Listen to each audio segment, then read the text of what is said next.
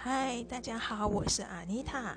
今天呢，要跟大家来分享一个，就是呃，今天我在职场上，我有一个群主，然后哦，我我是在生殖中心上班的，然后我的同事都是护士跟医生。那今天医生就传了一个简讯，就说，呃，单身的人都想找一个伴，一起度过风风雨雨，但找到后会发现，大部分的风雨都来自另外一半。这时候就引发了很多同事的开始有意见啊啊，就有同事单身的护士，因为是单身，他就觉得爱情啊婚姻真的这么恐怖吗？爱情是盲目的，婚姻恢复了它，对吗？然后，但是又有人讲说，哦，以前提到结婚想到天长地久，现在提到结婚想到能撑多久。当初结婚会说是看上了眼，后来离婚就说是看走了眼。婚前爱情是神话，婚后爱情是笑话。那既然是这样，那为什么这么多人要走入婚姻呢？包含我自己，我不但也走入婚姻，而且我还有三个小孩，很难想象吧？三个小孩真的是一件很困难。所以我就在想啊，因为最近那个单身的护士同事就一直问我说。到底要不要结婚啊？结婚到底好不好啊？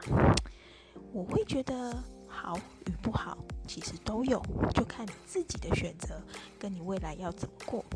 所以呢，我就为了鼓励他，所以我在网络上找到了一个结婚的一百个优点。嗯，这一百个优点呢，大家来听听看，是不是真的有这么一百个优点？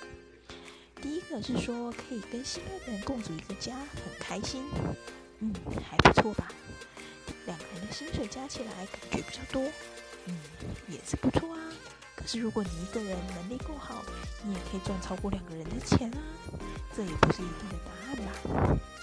再过来，可以名正言顺的生小孩，嗯，其实婚姻并不等于可以生小孩哟，因为我就是在生殖中心，就是不孕症的门诊工作，所以呀，可以名正言顺的生小孩这件事情。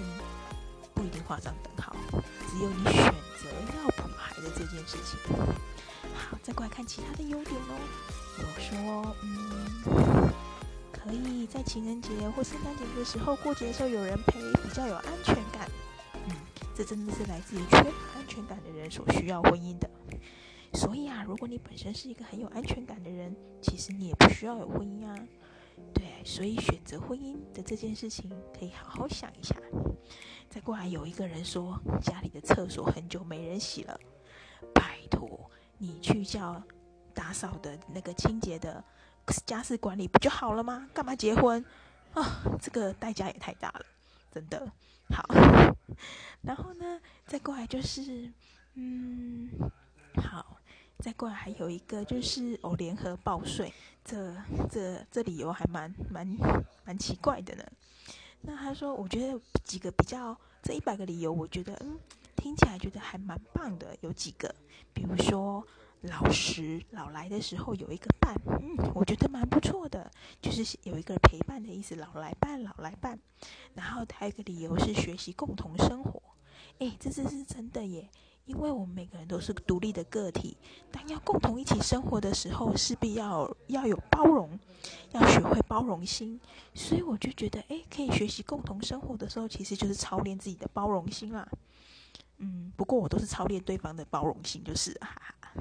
然后再过来就是，嗯，还有几个，嗯，还有几个，比如说生婚姻可以让生命丰富。然后一样，生小孩可以让生命丰富。我觉得保持着这样的正面的想法，你踏入婚姻会让自己丰富。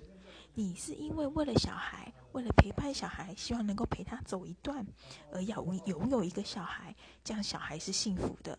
可是如果你是因为某一个目的，而而要结婚或生小孩的话，那个目的如果没有达到，或者是这个目的是，嗯，我会说那目的是有自私，或者是有。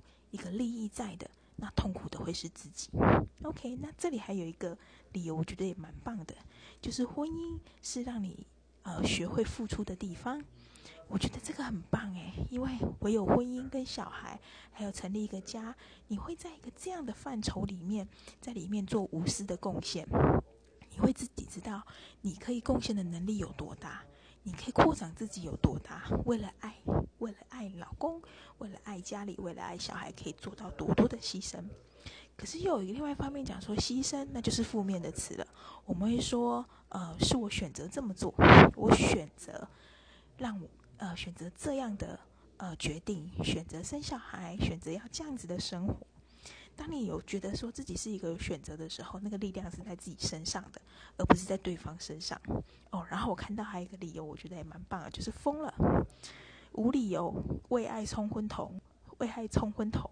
我觉得这个很好诶，为什么？因为就是年轻的时候有这样的冲动，结婚了，你老来伴的时候，未来在回忆回忆这样的过程中，其实就是一个很甜美、很疯狂。人不疯狂枉少年嘛，所以在这样子里面，你回忆起来，你就觉得啊，不枉此生啊。我觉得也不也是不错的。那婚姻有很多的点点滴滴。就是必须去磨合。那不知道各位在婚姻里面是觉得开心呢，还是觉得啊是一种牺牲？那我另外一个呃同事比较资深的同事，他就回我们说：嗯，如果结了就好好过，没结就好好想清楚。那想清楚还是可以结啊，只要你这个是你想要的，对吧？祝各位有一个幸福的选择，祝各位能够。做好自己的选择，然后选择自己所爱的决定喽，拜拜。